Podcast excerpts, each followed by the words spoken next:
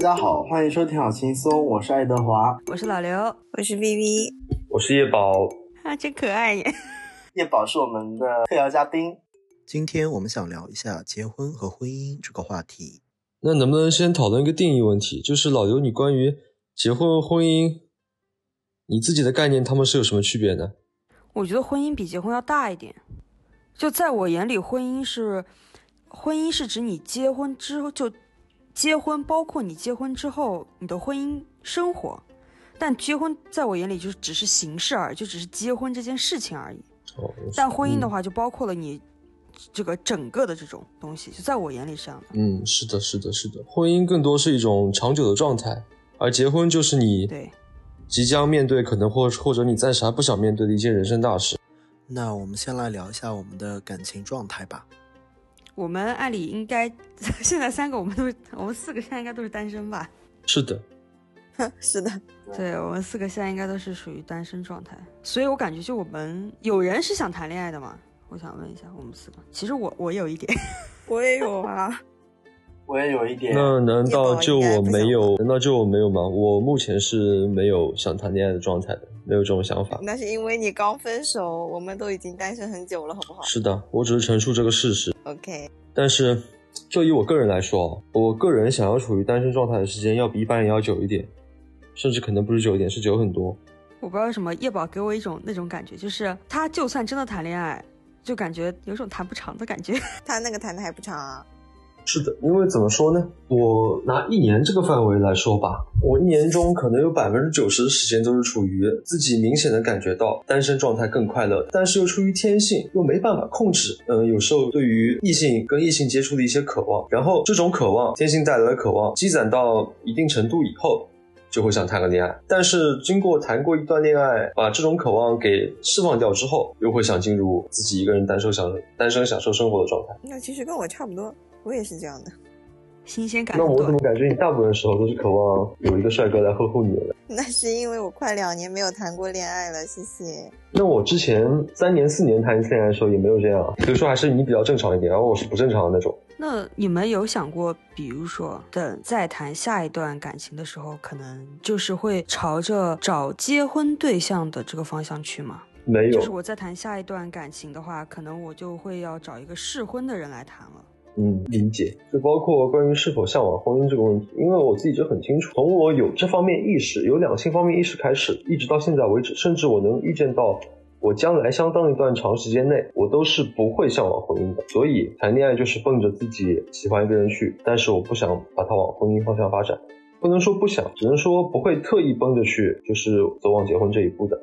感觉，如果我谈下一段恋爱的话，应该就会奔着结婚去了，因为我已经到适婚年龄了嘛。然后之前谈的那几段恋爱也就这样，嗯，没有想过以后结婚了会怎么样。但是因为爸妈也开始催了。然后我就会考虑到要不要结婚这样一个事情，然后我就想着下一段恋爱应该综合各个方面来说，我应该会想去奔着结婚走了。那老刘呢？有因为家庭方面原因吗？还是因为没有？不从家庭和外界给自己压力方面来说，就自己觉得到出于一些传统观念，自己觉得到适合的年纪就应该结婚了。你是出于是自己心里有这种意识？还是出于家庭或者别的方面对你的压力，给你的压力，让你这种意识更加明显的。我如果再谈下一段感情的话，应该也会找一个。除了自己喜欢，然后也会像微微一样考虑多方面，就是会找一个适婚的结婚对象。但是我之所以下一段可能会找一个适婚的结婚对象，不是家里或者是哪边给的压力，就只是跟上一期话题可能稍微有点牵扯，就是因为我现在是独居的状态嘛，就是我还是比较想找一个人能够日常陪伴我。就是你更多的还是出于个人的自己的需要。对，是这个意思。那刚刚其实提到一小点啊，我也其实比我们几个要稍微年轻两岁嘛，年轻两三岁。那是否这个女孩子到了一定年龄之后，会面对的各种上的压力比男比男的要更大一点？其实这个答案是肯定的，都不用跟你们提问。那想问一下你们女生自己心里怎么想的？感觉女生应该会比男生更早面对结婚这种事情吧，因为在很多长辈眼里，女生可能二十四五、二十。六七已经算晚婚了，二十四五应该是正好可以结婚的年龄。因为我感觉对于就这个话，就我说这段话可能会稍微有一点沉重，就是因为其实，在现在很多人的眼里，第一是。女孩子比男孩子更需要吃青春饭，所以就觉得女孩子年轻越年轻的时候能找个越好一点的对象。然后还有一个问题就是，很多女孩子在结婚之后，她面临一个可能要生孩子的选项，就不管是自愿还是被迫啊，在很多人眼里就是肯定你是越早生小孩越好嘛。啊，对，就你趁你对对吧？你趁年轻生小孩，这种，所以就会女孩子在婚龄这方面面对的压力肯定比男生更。就家长会说啊，你早点结婚，早点生孩子，恢复的也比较快。我们还可以帮你带，我们也还年轻，还能帮你带小孩，就之类这种。嗯，那是不是就可以翻译为，就是目前这个社会的价值观来讲，就是女生在某些方面的价值会随着到达一定年龄之后，逐年逐年减少，逐年降低。像我之前不是找工作嘛，然后有一些 HR 就会问你有男朋友了吗？你结婚了吗？你有小孩吗？他会考虑各方面的因素。嗯，你自己是不是会对这种嗯不公的事情有强烈的反感呢？也没有强烈反感吧，因为感觉对方也有对方的考虑，毕竟其实婚嫁、育假，他们公司也要承担一些嘛，你没有办法去避免的。对，这从这从他们他们自己的诉求来讲，他们有这样的要求是合理的，只是放在男女两性问题上说，可能就对待女性稍微有一点点的不公。是的。刚才我听包括微微和老刘还有叶宝聊了很多他们关于婚姻和自己是否要进入婚姻的一个看法，那也会让我觉得说，你们的想法是完全遵从自己的内心吗？还是说你们谈论到婚姻这个话题的时候，会更多的考量你们身边的人，比如说你们的父母亲人？啊，还有社会上周围的人，因为比如说微微刚才讲到的一个点是，她下一段恋爱可能想要婚进入婚姻的状态，但是因为她可能家里人也会催，然后还有周围的人会怎么讲怎么讲之类的。那微微你在讲这些的时候，你有考虑过说我是不是可以不这么做，还是说我觉得这么做也还好？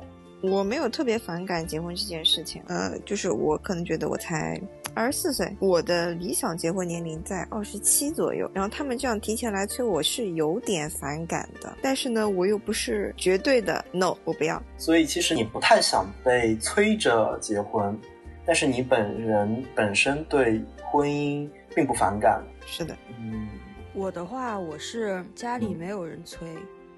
但是我是自己想要去找一个适婚的男孩去谈下一段感情，就是大不了谈久了觉得这个人不行，那就不继续好了，就不会说是这个也是我自愿的，因为我家里没有人催，只是我想，只是我就是想着刚好如果这个人适合结婚，那他就可以结婚。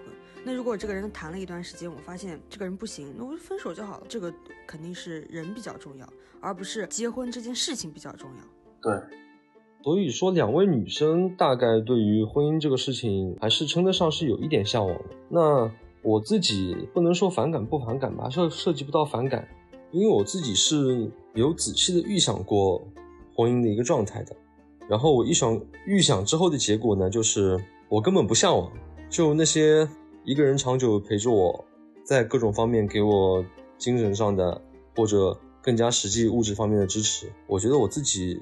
是不太需要这些东西的，这些东西就没有对我没有吸引力，所以说也涉及不到反感，就单纯的对婚姻就不向往、没兴趣，差不多大概就是这种情况，至少目前想法是这样的。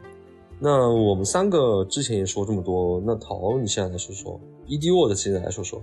啊，那我的话就是在中国大陆目前是一个无法结婚的状态，或者说无法和我喜欢的人结婚的一个状态，所以你说我是否向往婚姻呢？其实，在早年之前，我是想的，而且我有在期待说，中国大陆也有一天能让同性的婚姻，呃，能可以成功立法啊，能能让我们也能去享受婚姻。但是在后来和另外一些朋友的讨论中，啊，他对我提出了一个致命性的疑问，就是说你为什么会向往婚姻？那你是不是也是父权制的遵从者？然后他说，父婚姻只是父权制的产物。然后当时那一下我就懵了啊，就是其实，在那个瞬间我不知道怎么去回应他，因为我想了一下，好像他说的没什么太多问题了。在后面后续的很多思考以后，我现在的目前就是我不是渴望婚姻，而是希望进入一种亲密关系，就是能能找到一个合适的人，然后和他一起生活。我也不期望说和他能一定走完一辈子。我我现在的想法是，感情不一定是一定要一辈子的，就他可能只能存在一年、五年、十年，或者是一周、一天。它当存在当下就已经很美好了，就是没有必要一定要去强求它能存在很久。嗯。那现在大家关于对于婚姻的看法差不多都说完了。那肯定，毕竟我们也到年龄了嘛，身边的人肯定也会都遇到这样的问题。那身边有没有什么可以，嗯，身边的朋友啊、同事啊什么的、同学啊什么的，有没有什么可以拿出来讲一下的东西呢？关于他们的婚姻，或者他们准备进入婚姻的状态？身边朋友婚姻都很不幸哈。我和微微有一些共同的好友，他们的婚姻都很不幸。一对在二一年结婚，目前已经离婚；另外一对也是在二一年结婚，目前准备离婚。他们是同一天结婚？对，可能那一天不是一个黄道吉日，黄道吉日也也许并不是好日。而且我们参加完他们的婚礼之后，也变得不幸。我们单身了，参加完婚礼，我们单身了两年，目前。这是诅咒。有诅咒，玄学，玄学，对，玄学上的类似。我也有一些另外的案例可以分享，就是我的大学同学，他也是在去年结婚的。他结婚后就非常的恩爱，每在我们群里面经常是秀恩爱，就是她老公对她百依百顺，然后经常给给她做很多吃的，她老公主动上交工资，然后她老公还说不用给她太多钱，就看上去是一个一段非常令人向往和羡慕的婚姻。这是我目前和我比较熟的朋友里结婚的唯一一对非常幸幸福的。老刘呢？其实我周围的话，我感觉我周围就是和我们大概同龄的。这种朋友，幸福的婚姻和不幸的婚姻应该占一半一半。所以就是，每当我看到我这些过得并不是很幸福的朋友，我就会觉得结婚特别没有意思。然后他们就会给我一种婚姻是合同，每个人都想当甲方，就他们会给我这种互相算计是吗？对。但是如果说有时候你看完他们，就感觉他们的这个感情不是很顺利之后，我会再刷到一些过得感觉好像很幸福的朋友的一些消息，然后我就感觉我又感觉婚姻是柴米油盐了，就是两个人扶持着过好自己的小日子，经营自己的经营自己的。小家庭，所以我感觉这个一半一半吧。所以就是为什么我周围同龄的不幸的婚姻，真的其实真的很不幸，在我眼里啊。但是我依旧还是会对婚姻有那么一点向往，是因为我觉得婚姻不是错的吧，就是可能人不行。叶宝，你有你周围有什么这种情况可以分享吗？刚刚听了你们的想法呢，就是我觉得我自己身上的想法还是比较客观的。你可以以他人的婚姻作为一个参考，但是你没必要。不管是他人的婚姻是幸福也好，还是失败也好，你都不要因此对自己的主观情绪有太大的影响。我觉得这个我我这个想法是比较客观的。然后再说到我自己个人周边的想法呢，周边的情况呢，可以说跟我关系亲近的朋友结婚的很少，有个别两个结婚的，结婚的时间也不久，所以并没有过多的了解到他们婚后生活具体是怎样的。我对他人，因为我不是一个会去为他人的婚姻是否快乐或者痛苦多去联想的人，所以说我只能说，不管他们自己现在面临的问题是什么，他们自己现在的想法是什么，这么大的事是他们自己当初做的决定。我知道任何情况，我也就当做一个说轻松点叫乐子，说正常点叫就是我自己知道一件很普很普通的事情来说，就也没什么感觉。只能说我自己自己的交际圈结婚的人还不多。微微呢，你有什么想分享的？我的朋友跟你的朋友都差不多呀。我身边结婚的一共就三对，就那两对不幸的，还有我一个朋友嘛。你说他们幸福吧？我觉得对比平常人来说，对比那两对来说，应该算是幸福的，因为他们并没有那些算计啊什么之类的。但是在我看来，他是把自己的生活状态给下降了很多，因为他需要房贷、车贷。但是在他结婚之前，他可以跟我们出来玩或者怎么样怎么样，他都没有任何负担。结婚之后，他需要关注些柴米油盐啊之类的，让我也觉得挺累的。其实我还挺好奇的，因为微微比我们小嘛。你家里有人催婚吗？催啊！然后我不是之前有一次跟陶去重庆嘛，陶知道我去那个道观里面求了一个签，然后我去找那个道士解签，那道士说你几岁啊？我说嗯九九年。他说你这两年不用想了，呃，你遇到的都是不怎么样的，这么小想什么结婚？然后回去跟我妈说，道士说。我这两年不用想着结婚，遇到的也是不好的，而且会把我自己搭进去。然后我跟他说了这件事情之后，他就减少了对我的催婚的一些频率。所以你你对抗催婚的方式是使用玄学，使用玄学去对抗。但是你这个玄学，你这个玄学效果不能保证啊。那如果倒是当时跟你说的是你这两年一定会结婚的，那岂不是完全是反效果？那我也不会跟我爸妈讲啊。见招拆招。哦，好坏哦，好坏哦。我们家没人催婚哎，我们家有四个女孩子，就是我妈妈家这边，不是说我亲生的这种直系的。嗯。我们家有，我还有四个表姐，呃，三个表姐。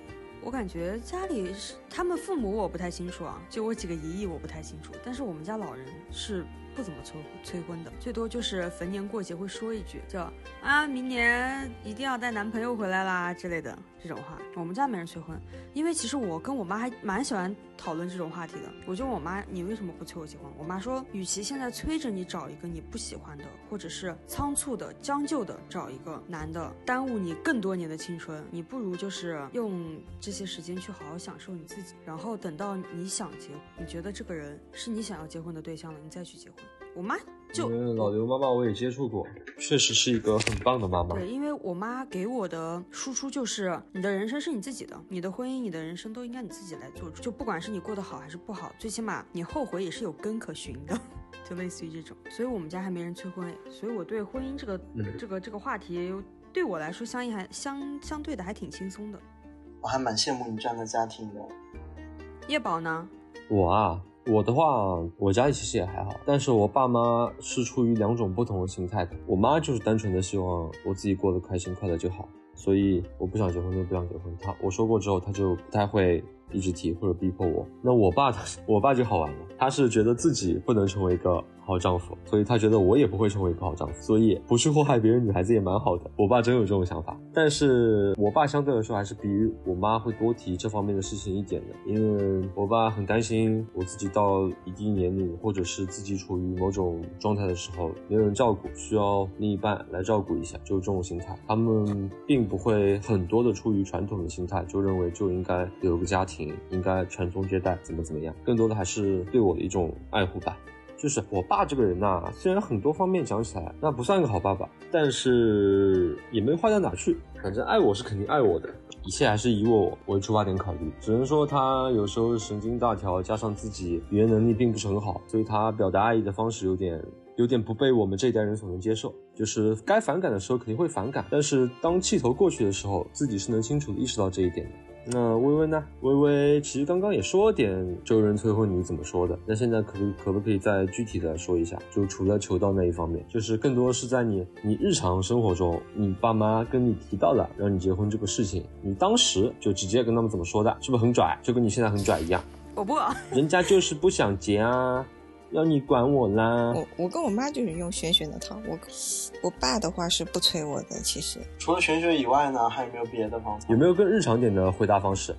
日常啊，我爷爷奶奶、姑姑催我说，嗯，可以结婚啦，可以怎么样了？我就说为什么要结婚？我就很拽啊，他们能怎么样呢？哦，拽姐好酷，爱上你，我要跟你结婚。我也爱上。哎，我也爱上了。我要跟你结婚，我要跟你结婚。其实像这种话，其实也可以剪进去的。对，可以的。我家里如果除开我父母啊，如果是周围叔叔阿姨、什么姑姑伯伯伯婶婶这种来催婚，我基本上都是以比他们更热情的态度反馈他们。我说我太想结婚了，给我介绍个相亲对象，然后我就开始罗列我的要求，他们就再也没有人问我了。就他们可能，那你这样太夸张了。我一般就是家里其他亲戚提到这方面的时候，我就是哈哈哈哈，嗯嗯嗯嗯嗯，对的对的对的，我就真的吗？我会表现出比他们更夸张，就是表现我自己现在特别想谈恋爱，但是因为我没有男孩子可以去认识，然后他们就会想，嗯，也不好意思给我介绍对象。你确实很想啊，确实啊，对啊，也确实没有好男生。是。周围有我我有同学，他也是一直被催婚，然后他妈妈一直喊他去相亲，但是第一个相亲的对象就出师不利，或者说那个对象太烂了，然后他回家之后就对他妈妈大吐槽，吐槽完之后，他妈妈也也不是那么敢给他介绍相亲对象了，因为第一个那个实在太不靠谱了。现在呢，他妈妈让他去相亲，就说你去相一次亲，我给你八百块钱。然后我愿意，然后我同学就说好，那可以，但也是因为这样子，他妈妈现在也很有压力，是不敢随便给他介绍相亲对象的。哎，主要说真的啊，大人们他妈的，他们所需求的作为自己小孩的对象，他们关注那些点，说实话跟我们完全不一样。也是，我觉得他们那一代的婚姻观和我们就完全不一样。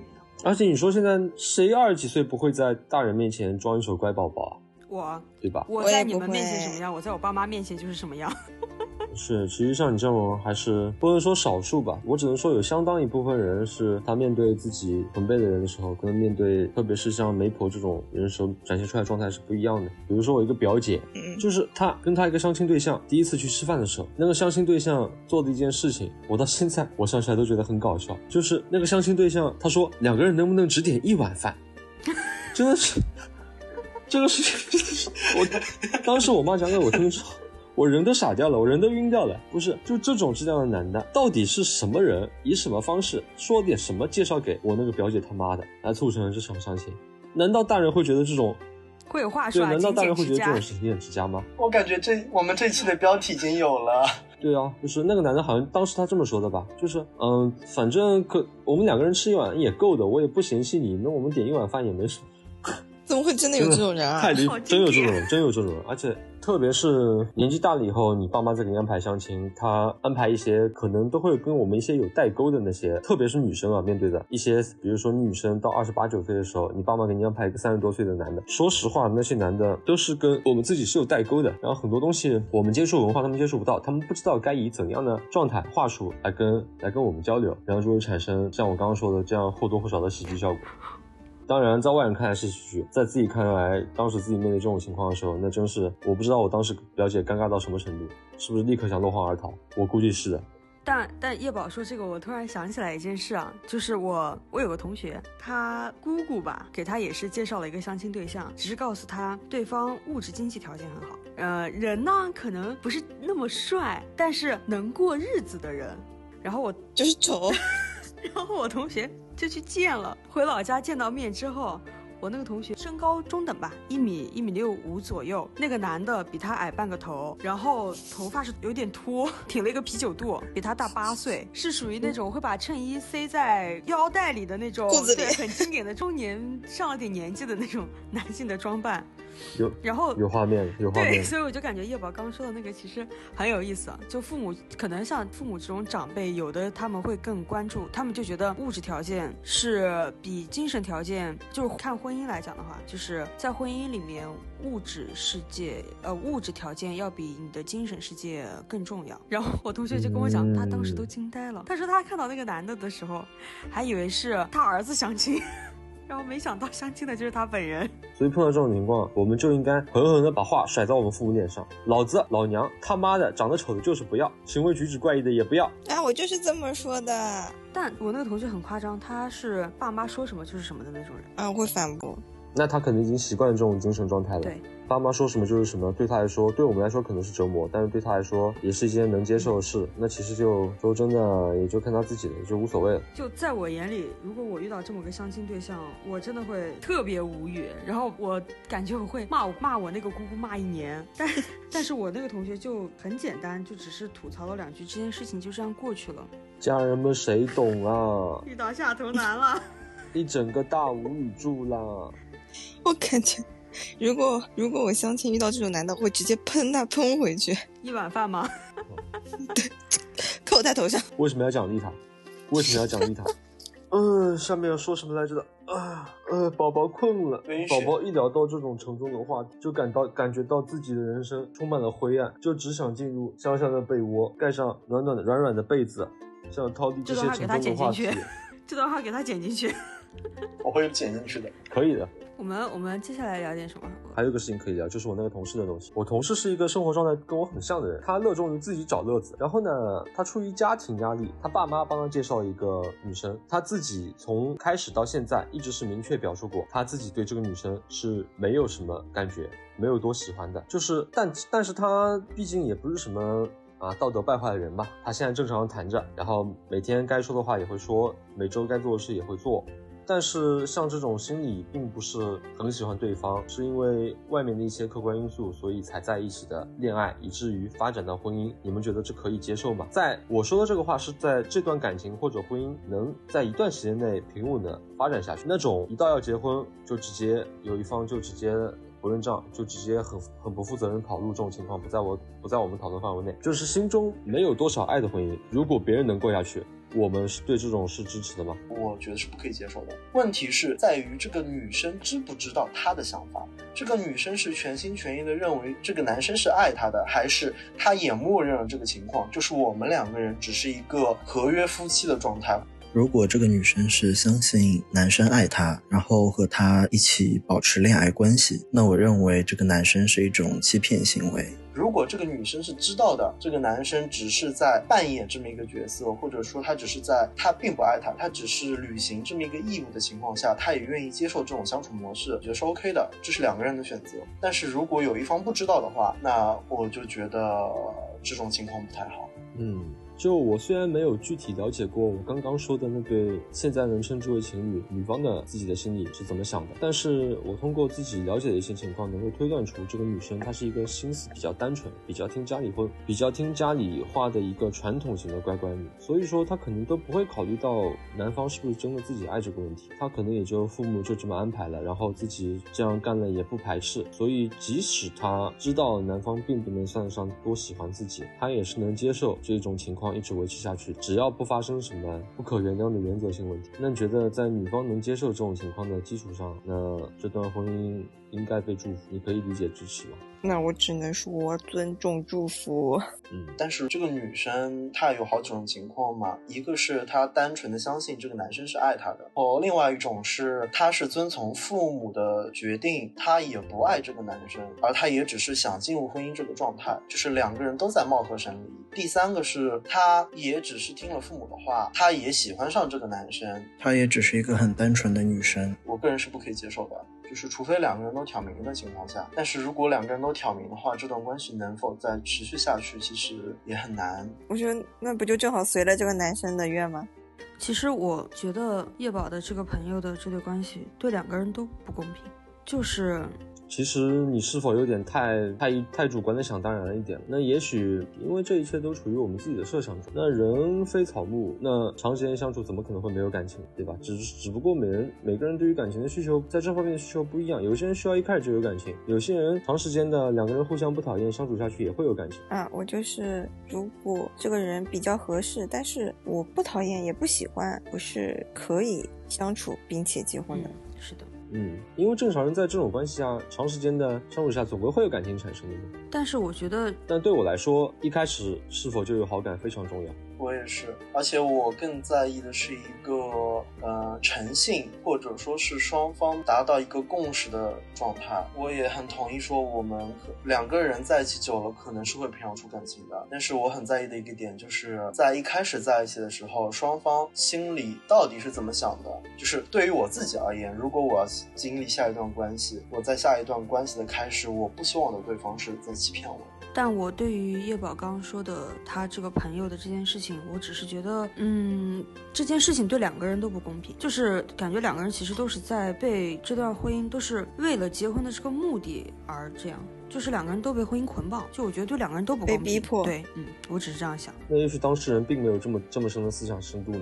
所以就我只能说是站在我的这个角度，我是。对我们只是站在各自的角度来去讲这件事情而已。就当事人怎么想的，我们肯定也不知道呀。如果说有一个男的，呃，我们俩对彼此都没感情，然后我们俩都被婚姻捆绑，如果他每个月打两万，哎，爱死他了，别回来了。哦，嗯，你这个捞女真恶心。没事，你骂吧，给我钱吗，哥哥？怎么了，哥哥？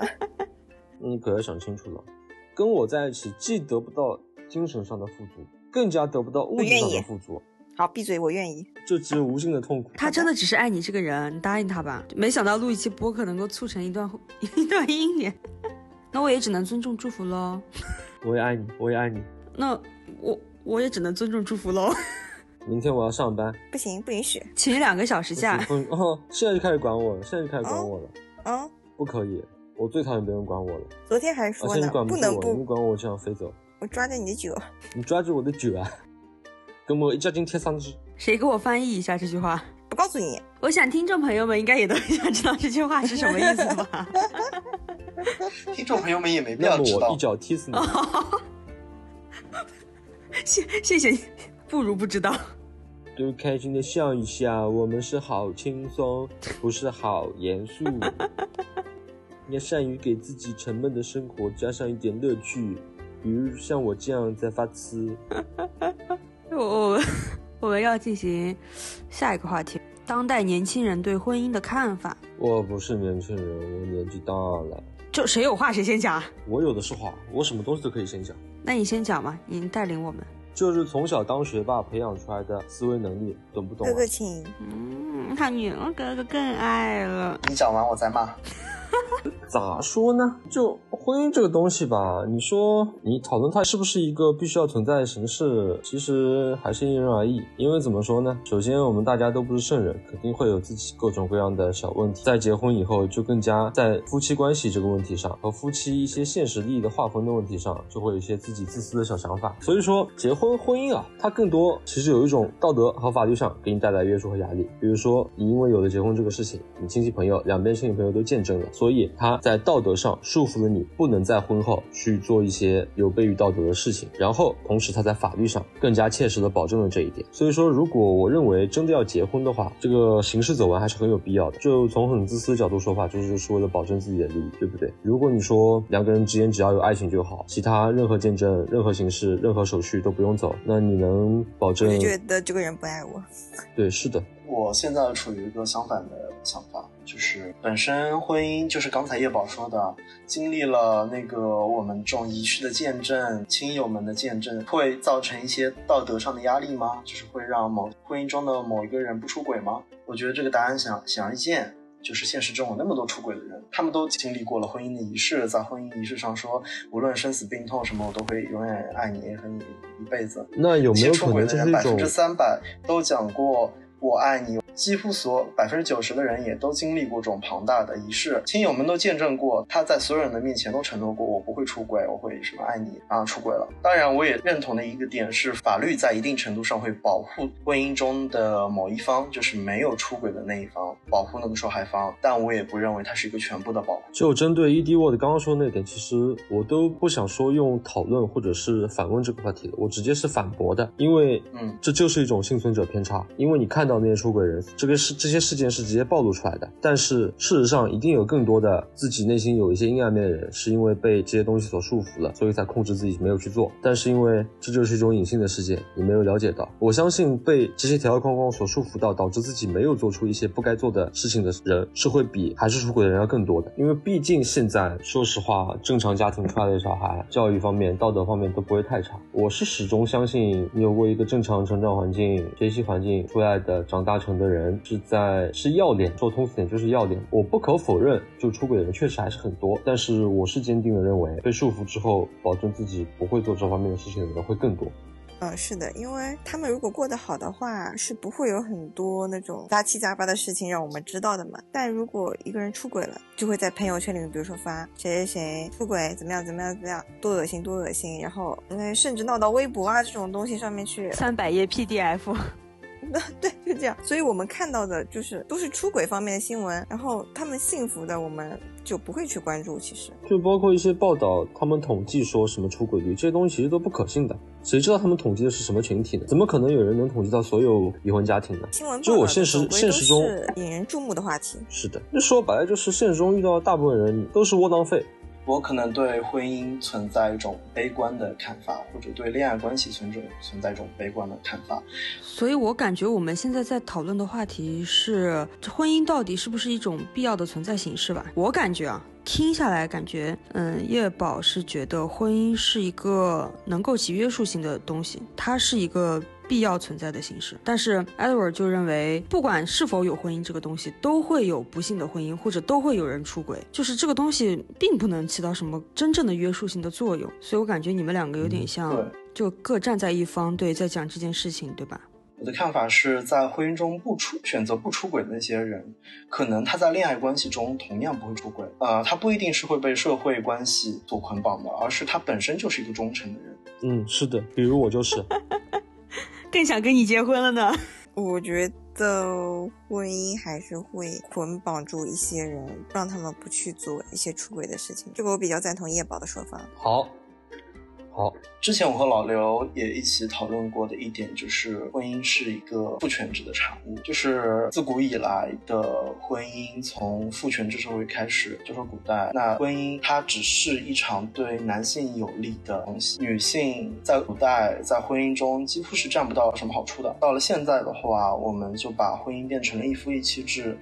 然后倡导的是平等，在婚姻中看起来男女双方是一种平等的关系，但是在实际的社会中，男女很难达到一种真正平等的关系。我更认为婚姻类似一场合同，包括在目前社会，当男女双方在谈论婚姻的时候，一定会讨论到，比如说嫁妆、彩礼。未来的财产由谁来掌握？就像是在谈论合同，在我不是在说合同不好，而是我认为合同是挺对的。就是合同这个东西本身就是双方平等的一个关系，那才能称之为叫一个合同。就是双方都是对这个东西看的是清楚明白，然后双方都同意的情况下，这个时候甲乙双方是平等的，在签下这个合同。也就是说，男女双方在这过程中是平等的。我不太喜欢的一种关系是婚姻是一种。交易，那是我不太喜欢的一种关系。所以，就像我刚刚说的那句话嘛，就是其实现在有很多婚姻就像合同，大家都在争着做甲方。但是这个东西你转过来来讲，合同这个东西本来就是为了更大程度化的公平双方利益。嗯，这个东这个东西不能完全否认它是错的，就只是看大家的接受程度吧。我刚才所说的合同，我所提倡的其实是一种绝对理想化的合同，男女双方在这个合同中是平等的。那我也不是完全批判说婚姻这个东西，而是我批判当下的婚姻的形式。我希望在未来会有一种更理想化的社会和法律，能让婚姻中的双方都能啊，能让婚姻中的人都也不对，因为。不是，我本来在想说双方，那可能未来可能会有三方、四方的婚姻，然后想说人，那未来会不会有人和动物结婚，和外星人结婚？我就是外星人啊，确实是我正常吗？我不像地球人，我就是外星人。你想不想和我结婚吗？愿意。我我希望未来能有一种更理想化的社会和法律，能让婚姻成为一种更为公平的、更为理想的、更为美好的存在。然后另外一点，我想讲的就是我。讨厌的一种婚姻是一种交易，就是利用婚姻来大肆敛财，就是有那种可能你十年没有见过的朋友、同学突然给你发一个请柬，然后你就必须要去送彩礼呀这种的份子钱。对我非常讨厌这种行为，就是你们两个人在把这场婚姻变成一个交易的形式，就是你们已经我已经够讨厌了，你还要强求其他人来交份份子钱啊，这是让我非常非常讨厌的一种行为。N 年不见，我不但要给你送钱，还要为我根本不认识的你的老婆或者你的丈夫送来我对你们真挚的祝福。我都不认识他，我就要对你们送来祝福。这种人倒肯定是少数啊。现在基本上都是互免了，是吧？嗯，是的，这种人肯定是少数。嗯，是的，我也更欣赏互免这种行为。其实就是刚刚关于我的一些客观讨论，我都是建立在一个我以别人视角下，或者说我以上帝视角下说的。我个人对于婚姻捆绑、利益之婚的事情，我是比较理想化的。你可以说我虚伪到家了，也可以说我自己立人设已经立得立得丧心病狂了。但比如说我碰到一些自己需要切割利益的时候，我是会为了自己的心安理得，或者是为了别人当时的感受来切割一点我自己的利益的。而且我并不会因此感到痛苦，因为我感觉这保住了我在这个方面的完美人设。我就是这样一个虚伪、虚伪到恐怖的人。说白了，你就是自私。可爱的，更。爱了，但是就这方面的虚伪，如果虚伪到家了，到深入骨髓了，其实这也不能称之为虚伪的，因为你你从想法到行为都是这样做的，怎么能称之为虚伪呢？言行一致的自己，就是 我对对方好，不是出于我单纯的希望对方好，希望对方快乐，而是出于满足我自己的心理需求。嗯，嗯，喜欢，嗯，表演型人格吗？这算？嗯，差不多吧。喜欢。有些问题看得很通透，不代表我自己就会那样去碰到每件事、每个人的时候，自己就会那样去想、去考虑对方是不是有各种什么阴暗的动机啊、阴暗的心理。我发自内心的就是一个接触了别人就会把别人想成好人，觉得别人不会想别人有什么心机的那种人。月宝真的我哭死。我知道人会有心机，但是我接触人的时候，除非这个人直接表现到脸上了，不然我面对任何人我都是带有很大的善意的。你人怪好的嘞，更爱了你。人怪好的嘞，更爱了。结婚。嗯，如果你同意我们的求婚邀请的话，下一期我们的话题就是我们的婚礼。会举办一场私人婚礼。没事啊，只要你给我买一辆帕梅，然后再给我一个大 house，那我当然 可以跟你结婚了。哦，那我也不一定是一定要跟你结啊。我我之前看到抖音上面说，养女儿其实是在养儿媳，因为就是有的父母在你没嫁出去之前就会说，如果你以后结婚了，你不洗碗，你不做饭，不打扫卫生，婆家会怎么说你啊？父母有时候都会贬低你。对此，我只能说，这种情况在目前中国这个社会来说还是普遍的，是但是我不会让它发生在我的身上和我的身边。嗯，傅全之，我最近也在听随机波动聊了婚姻这个话题，它里面说了一句话是：婚姻是父权之下女性幸福的终点，是长期以来造就的。在这儿，我对“终点”两个字有两种理解，一个是这是大家的追求的目标，有些人把结婚当成了恋爱的目标，然后还有一种理解就是说，像我们有一句大家都听过的话，说婚姻是爱情的坟墓，就是到结婚的那一刻，你们的爱情也到了终点。也许在确定关系的那一刹那，就已经是爱情的坟墓。喜欢暧昧，其实我突然想起来一件事，我有一个我知道这么一个人，我完全不认识他，然后他是会给自己人生设定目标的一个人，就是比如说他规定我一定要二十五岁恋爱，二十六岁结婚，二十七岁我就要生小孩，他甚至也是就是这样做的，哪怕这个男人他不喜欢。但是他也会结婚，好可怕，好可怕或者！是只要是他定好的目标，他会排除其他的，就给人感觉他会排除一切的障碍，然后也要那他一定能赚大钱。但并没有，因为我对他的了解其实不太多啊。在我眼里，我觉得他是不幸，但是他真的觉得自己不幸吗？是的，在定好的日子结婚，在规定好的时间内生小孩。对他们未必会觉得自己不幸。嗯，这个也是另外一个话题，就是如果是一个从小生长在深山里的小朋友，他从来没有看过外面的世界，也没有了解过手机、网络这些东西，然后他就被他爸妈安排了一生。他在这个过程中，他未必会觉得不开心，而反而是当你了解了一些东西之后，发现自己改变不了自己的命运的那一刻，才是最伤心的。但我说的我知道的这个人，他是知名大学毕业的，甚至是学医的。那我很难评。那每个人每个人自己这方面独立思考的方向也不一样，甚至不能说是跟独立思考什么这一方面关系有关系。他可能就是经过自己深思深思熟虑后，就比如说他跟我一样，他不需要对亲密关系有那么多的需求。也许在他而言，他是把自己看得更通透，是的，就是有可能。他对于结婚的看法，可能和我们对结婚结婚的看法是不一样的。他觉得这是我该完成的事情，而且在完成这个事情的时候，去很有满足感。对，不而且是。据据我所知啊，她老公条件也不好，只是就是我说的，她单纯的就是为了二十五岁结婚，她找了一个同样也需要结婚的男人结婚了，不存在物质上的什么满足，只是因为我二十五岁要结婚，所以我找了个男人结婚，就这么简单。所以我就感觉婚姻这个东西好像真的是千人千面。嗯，是的，她表述虽然很简单，但实际上可能她觉得自己设定这样一个计划，并且完成了之后，能帮自己免除掉很多麻烦。嗯，因为其实昨天晚上我和朋友在看手相，然后看手相的时候呢，他那个帮我看的人说我的手相就是我的爱情非常的坎坷，然后但是我事业线还不错。他跟我讲说，你就不要考虑爱情啦，其他的女生她身边有一些更富贵阶层，是很看命的，他们是很相信自己的八字、自己的命算好之后，就是会踏着这条路来走。因为我认识到的就是越，比如说财富方面各个方面也好，就是高一个阶级的人，他们都很信这种东西。越有钱的人越迷信，那种感觉。对，是的，我有个朋友就是这样子的，他当时因为他是跟我同学嘛，小学的时候算命算出来说晚一年上学比较好，他家里人就是他晚一年上学，然后他现在比我大一岁还是两岁吧，孩子也一岁两岁了，就也是算命算出来的。你，你能怎么说呢？尊重祝福。理解、尊重、尊重祝福。祝福。其实就还是像我刚刚说的，我感觉婚姻这个东西应该是千人千面。我们好像去站在自己的角度看别人的婚姻的时候，都只是站在我们自己的立场而已。就人家到底过得幸不幸不幸福，我们其实也不知道。只能说别人的痛苦会更加明显的刺痛我们，因为痛苦带给人的情绪波动应该会比开心、快乐、幸福要大一些。对我来讲是这样的，就对我来讲，就是伤痛会更让我记得更久。所以就说可能。嗯，我对于婚姻比较排斥的一点，也就是因为看到了别人不幸的。但我同样也向往，因为我觉得这个东西是可以给我带来幸福，给我带来满足的。结婚快乐两年，不结婚快乐五十年、七十年。我理想中的婚姻就是一种同居状态，是一种没有经济纷扰的同居状态。可能不用结婚，那我也说吧，不结婚能一直快乐下去吗？有钱就可以一直快乐下去。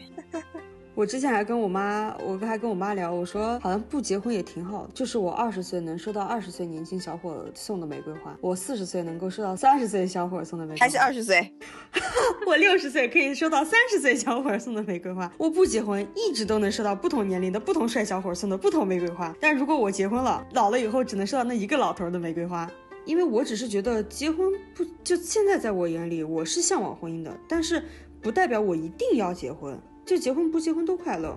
如果说我这辈子都不结婚，我也能快乐的话，其实我是 OK 的。我觉得快乐就好。就是我想讨论是更极端的情况，不仅不考虑你在不结婚的情况下依旧能获获取快乐的途径，就是完全基本没有爱情这种东西，你能保证自己的快乐吗？我想说的是不好说，因为你没办法保证孤独感这个情绪在你日以后漫长的生活中。它占你情绪的比重会不会越来越大？人这样说，这个东西是我们现在二十多岁的时候没法说出来的。所以说，真的考虑到这一点的话，还是只能说祝愿大家都有一个理想的亲密关系。谁不希望自己快乐呢？结婚的快乐也好，不结婚的快乐也好，我们现在只能一些连男女朋友都没有人自己瞎想想。在这里，对，连男女朋友都没有的人在这里谈论婚姻。是的呀。最后。我是觉得，我希望大家人生的选择权，不管是婚姻、恋爱、交友，大家人生的选择权可以掌握在自己的手里，尽量让自己开心一些。希望大家都能在未来生活中收获一段更让自己快乐的关系吧。祝愿大家都能收获一个理想的生活状态，不管是需要爱情的还是不需要爱情的，不管是需要同性爱情的还是需要异性爱情的，平安喜乐每一天。么。哈 可能我们这期大家聊的不是那么有趣啊，可能甚至都不是说特别轻松，但是这一期还是结束了。那这一期节目就到这里结束啦，谢谢大家的收听。如果有什么建议或者意见，或者你对婚姻有什么看法，欢迎大家到评论区和我们互动。有什么意见的话，也可以给我们发邮件到 edo。算了，不要邮件了，就这样吧。就这样啦，就这样啦，希望大家开心，希望大家开心，希望大家幸福，我们下期再见。哦，大家拜拜。特邀 嘉宾很敷衍。如果有对我感兴趣的，可以私信 Edward 获取我联系方式哦。嗯。